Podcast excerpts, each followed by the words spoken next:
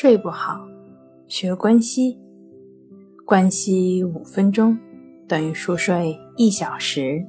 大家好，欢迎来到重塑心灵，我是主播心理咨询师刘星。今天要分享的作品是：晚睡晚起的周末，你休息好了吗？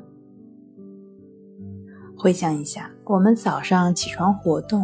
接触阳光时，体温就开始上升了。如果你在周末或者失眠后起得很晚，你开始活动与接触日照的时间就会推迟，体温上升的时间也会后移。体温上升时间推迟了几个小时，夜晚体温下降的时间也会相应的推迟几个小时。因此。如果你按照平时的时间上床睡觉呢，有可能睡不着，因为你的体温太高了。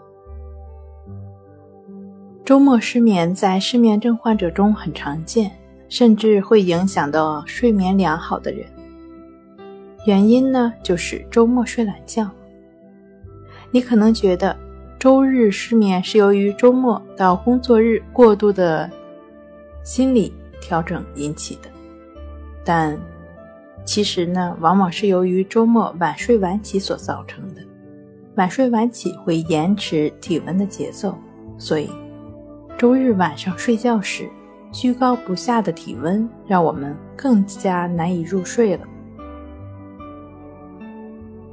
周末或失眠后引起的睡眠紊乱与飞行时差反应的成因同理。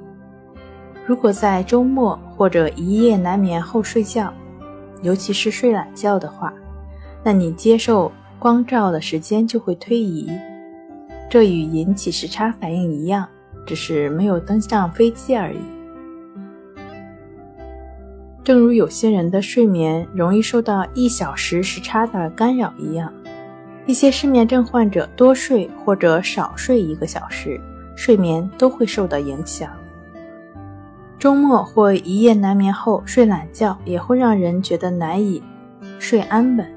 如果你某天早上起得较晚，晚上又按照平时时间上床睡觉，你睡前的清醒时间就会减少，体温节律升降幅度也会降至最低，这会削弱睡眠系统，让你更加难的安眠一夜。